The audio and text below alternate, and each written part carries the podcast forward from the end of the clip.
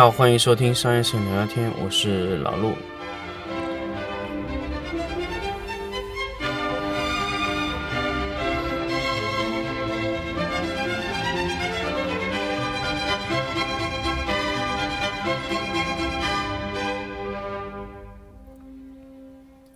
欢迎大家继续收听商业摄影聊聊天的一期新的节目。那么我们来跟大家聊一下什么呢？这一期来跟大家聊一下 Capture One 和卡飞的一个。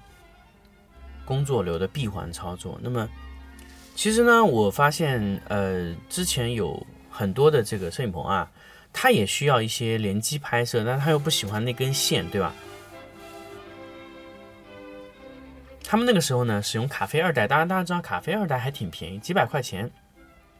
但是它能通过 iPad 回传看到一些图片，但是最后的图片呢，还是以 RAW 的格式存在 CF 卡里面。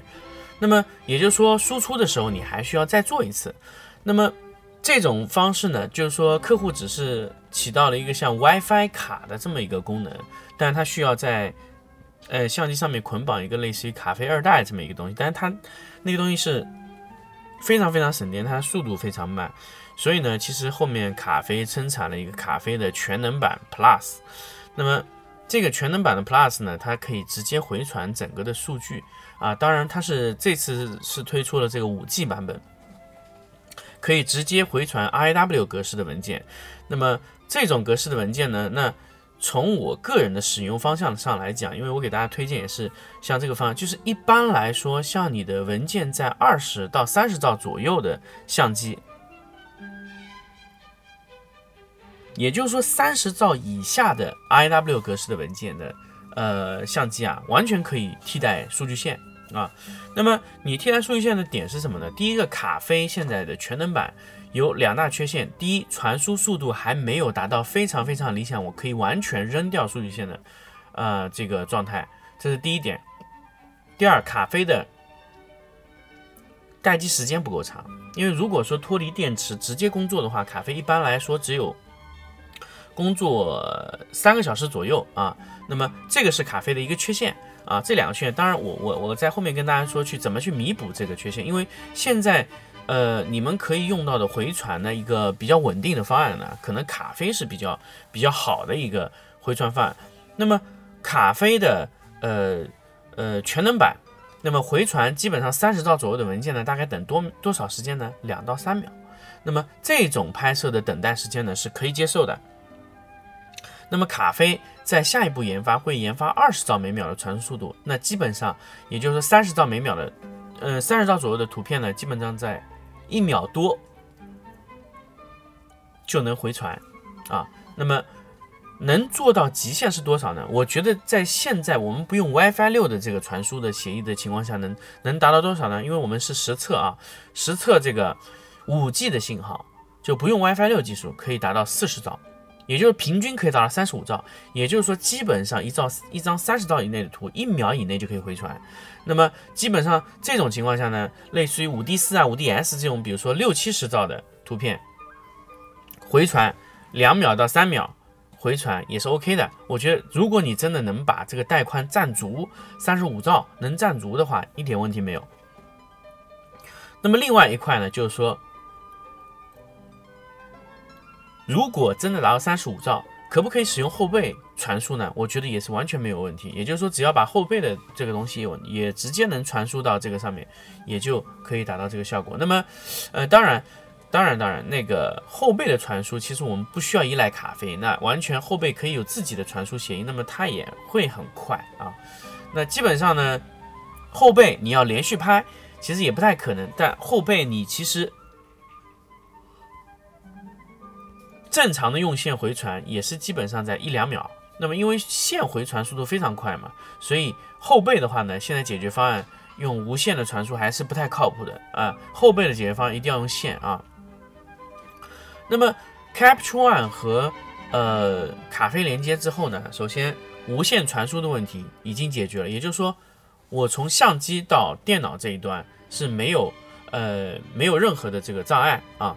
那么还有一个问题什么呢？也就是说，呃，Capture One 有个天生的缺陷，就是说除了它自己的后背，其他所有的相机拍照回传同步的时候，它是没有办法查看自己拍的上一张图片，它没法查看。那也就是说，你必须要拍完走到电脑前去查看才可以看到，或者说你需要两个人告诉你。那么这个时候呢，有一个软件叫 Capture Pilot 领航员，这个在 Capture One 的九的时候就已经推出了。Capture One 九的时候，一直到现在 Capture One 十二、九、十、十一、十二，经过四代的呃更新啊，九、十、十一、十二四代更新，那么现在领航员的稳定性已经非常好了。也就是说，我们把电脑连接在咖啡的热点，然后 Capture One 呢，呃呃 iPad 呢也是连接在呃咖啡的热点上，然后通过。呃，内部的传输让 iPad 直接能收到 Capture One 的软件回传的一些图片的回放。那我们可以选择一个回传比较好的一个方式，比如说可以用网站或者或者各种终端都可以看，甚至它可以支持五到十台的终端，比如说你有五个 iPad 或者说五个 iPhone 都可以看。那么，那么这个 iPad 的那个好处是什么呢？这个 iPad 的好处就是说你在使用。这个连接了之后呢，可以在任意位置给不同的用户看。比如说，因为如果你只是一个，呃，一个 iPad 可以收到这个这个图片的，那可能意义不大。那么你可能如果说，你可以给用户，可以给选片，可以给摄影师三个 iPad，那当然他们三个各自要有 iPad，那么都连接住。卡飞这个里面，然后卡飞就可以直接不停的当一个热点来回传给每一个 iPad 手持用户。Capture One Pilot 的好处是什么呢？也就是说，它可以直接标注啊，比如说我可以直接标注选定，比如说星级，比如选五颗星、六颗星，我可以直接筛选选片，就可以直接在 Capture One 上，呃，就是在 iPad 上直接解决。那么用户永远是不会触碰到你的电脑。那么，呃。还有一个好处是什么呢？就是我们一般的看图的模式，就是说我不会套配方。什么叫套配方呢？也就是说我在图片上调整了一些曝光，那么他看到可能还是原图，但是通过领航员查看的这些图片，完全都是调整过以后的配方图片。也就是说，你如果一旦对你的图片进行调整过了，那么你整体看起来的这个这个。呃，效果就是以最后一次调整的为准。那么也就是说，iPad 只要你设置在一个比较好的呃亮度的情况下，其实你可以做到和你让你的用户和它看起来差不多啊。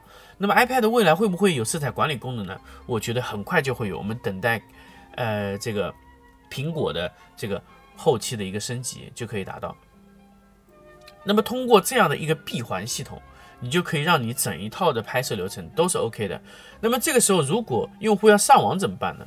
那么咖啡有一个什么功能呢？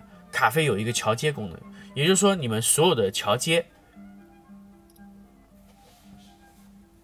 通过咖啡桥接到你的室内的路由啊，就可以让你的所有的终端连在咖啡上，还可以继续上网。当然，这个速度你们就不用再考虑了，因为咖啡呢现在。呃，你能不能承受这么多 iPad，可能是一个要考虑的问题。那我们建议就是两到三个 iPad，最多两到三个终端加上一个电脑这样回传，因为一定会对数据的传输有影响。但是我们觉得两到三个是没有问题的。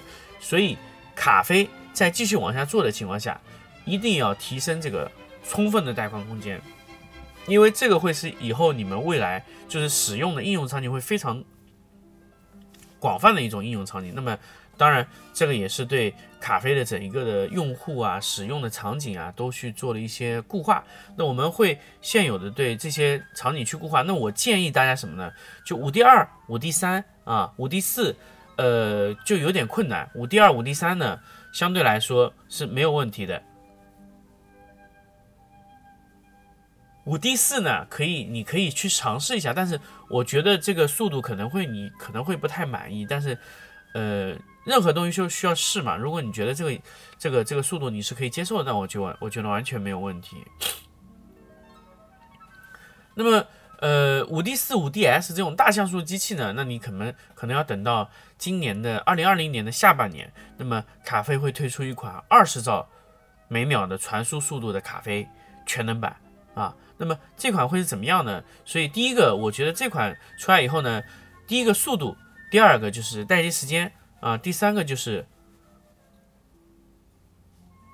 能承受在咖啡下面的呃这个终端数，你可能要去限制一下这个这个终端的数量能不能扛得住。这几个是咖啡在设计咖啡呃升级版的这个情况下。呃，你们要考虑的一些问题啊，当然这是一种，我觉得是一种比较优秀的一种方式，因为这里所有的一些呃连接都是没有线，相互之间都是没有数据线连接，全部都通过无线来传输完成的。所以最干净的是什么？最干净的是完全没有线啊，这个是我们呃在未来对这个影棚的无线化改造。要求的最多的一些东西啊，那么关于咖啡和 Capture One 的整体的整合的一个闭环的封闭系统呢，其实我们就跟大家聊到这里。那么呃，还是要跟大家预告一下，就是其实我们在春节的期间里面，我们会准备非常多的呃访谈类的节目啊，给大家推出。二零二零年呢，我们会将商业摄影聊聊天转型为一个类似于聊天的节目，我会邀请行业的各个大咖。过来跟大家聊一些哎比较有趣的故事，比如说创业的故事。那这些聊天的内容呢，我们都会以免费的形式放送啊，希望大家可以关注这个。好，我们下期再见。